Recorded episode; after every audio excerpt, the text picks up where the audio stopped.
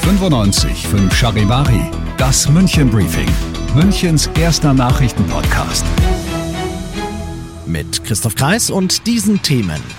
Der Wechsel von Weltstar Harry Kane nach München ist auf der Zielgeraden und hinterlistiger Überfall auf einen Essenslieferanten in Neuperlach.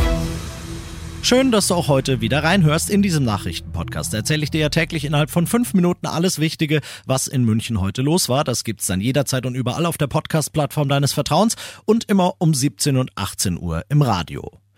Vakuum, Vakanz, Schwachstelle im Kader über das Sturmzentrum beim FC Bayern ist seit Robert Lewandowski nicht mehr da ist viel geschrieben und viel gemeckert worden, aber die Bayern sind im Begriff, diese Lücke endlich zu schließen. Denn Charivari Sportchef Alex Eisenreich, der ausgemachte Wunschstürmer, der klassische Neuner, die Tormaschine schlechthin, ist im Anflug. Ja, jetzt scheint es endlich zu klappen. Harry Kane wird wohl zu den Bayern wechseln. Da gab es ja jetzt wochenlanges Tauzerren, Verhandlungen ohne Ende.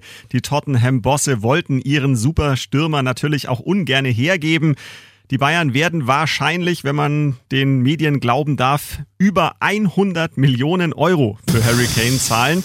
Aber der Mann ist Kapitän der englischen Nationalmannschaft. Er ist Rekordtorschütze der Engländer. Also das ist ein Superstürmer. Er ist 30 Jahre alt. Er hat also auch noch gute Jahre vor sich. Ich denke, da machen die Bayern trotz dieser extrem hohen Summe alles richtig. Danke, Alex.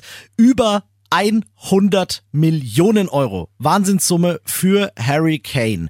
Ist das der richtige Move der Bayern? Machen sie damit alles richtig oder ist das zu viel Geld? Stimmen jetzt ab in der Charivari Insta-Story.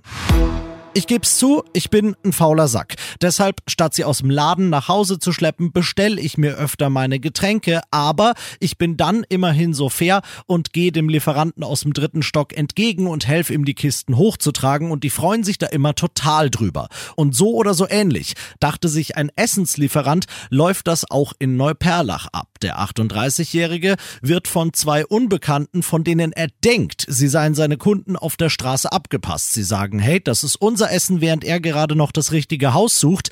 Dann aber, als er einem von den beiden das Essen gegeben hat, zieht der andere ein Pfefferspray, sprüht ihm eine volle Ladung davon ins Gesicht. Die beiden klauen natürlich das Essen und hauen ab.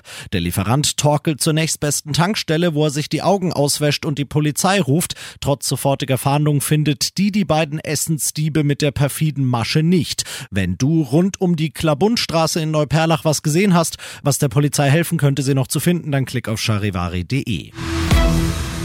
So wie du das aus diesem Podcast gewohnt bist, nach den ersten München-Themen schauen wir jetzt mal, was war in Deutschland und der Welt heute wichtig.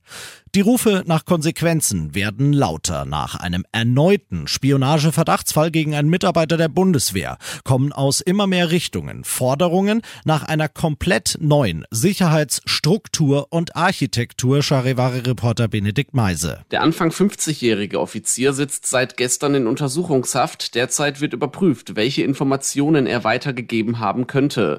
Da Ende Dezember ein ähnlicher Spionagefall international für Wirbel gesorgt hatte, fordert Henning Otte Vizevorsitzender des Verteidigungsausschusses im Bundestag, jetzt ein vernetztes Zusammenarbeiten der Sicherheitsbehörden. Verfassungsschutz, militärischer Abschirmdienst und Bundesnachrichtendienst sollen seiner Meinung nach kooperieren dürfen. Normalerweise ist es das Paradies, doch aktuell ist es ein Inferno. Schwere, bislang nicht kontrollierbare Busch- und Waldbrände wüten auf der hawaiianischen Insel Maui. Mindestens 36 Menschen sind laut US-Behörden schon ums Leben gekommen, alle aus der besonders betroffenen Küstenstadt Lahaina aus den USA Charivari-Korrespondentin Tina Eck. Die Feuer kamen mit rasender Geschwindigkeit und breiteten sich schnell aus. Anwohner hatten kaum Zeit zur Flucht. Dann waren die Straßen verstopft links und rechts Flammenwände. Es war wie in einem Horrorfilm, beschrieb eine Augenzeugin. Am Flughafen von Maui werden tausende Menschen ausgeflogen. Notunterkünfte sind überfüllt. Viele Verletzte kamen mit Rauchvergiftung und Verbrennungen ins Krankenhaus. Weite Teile des Orts Lahaina brannten nieder. Es sieht aus wie nach einem Bombenangriff, beschrieben Anwohner. Wir haben kein Lahaina mehr. Und das noch zum Schluss. Sie war mal eine aus der Corona-Not geborene Ersatzveranstaltung. Heute sagt der Sprecher der Münchner Innenstadtwirte Gregor Lemke liebevoll und stolz. Also die Wirtshauswiesen ist im Grunde der kleine Bruder der großen Wiesen. Heute wurde das Konzept für die inzwischen schon vierte Wirtshauswiesen vorgestellt. Sie findet parallel zum Oktoberfest, das heißt vom 16. September bis zum 3. Oktober statt und sie wächst. 39 Wirtshäuser und Restaurants machen inzwischen mit und die Veranstalter wollen nach und nach erreichen, dass ihr, wie Lemke sagt, zartes Pflänzchen irgendwann das Lebensgefühl Wiesen in ganz München vermittelt. Und da kommst du jetzt ins Spiel. Du kannst dir schon mal vormerken. Ab übernächste Woche kannst du bei uns Wirtshauswiesentische noch und nöcher gewinnen. Bis dahin musst du dich leider noch selbst bewirten. Ich bin Christoph Kreis. Mach dir einen schönen Feierabend. 95.5 Charivari, das München Briefing, Münchens erster Nachrichtenpodcast. Die Themen des Tages aus München gibt es jeden Tag neu in diesem Podcast.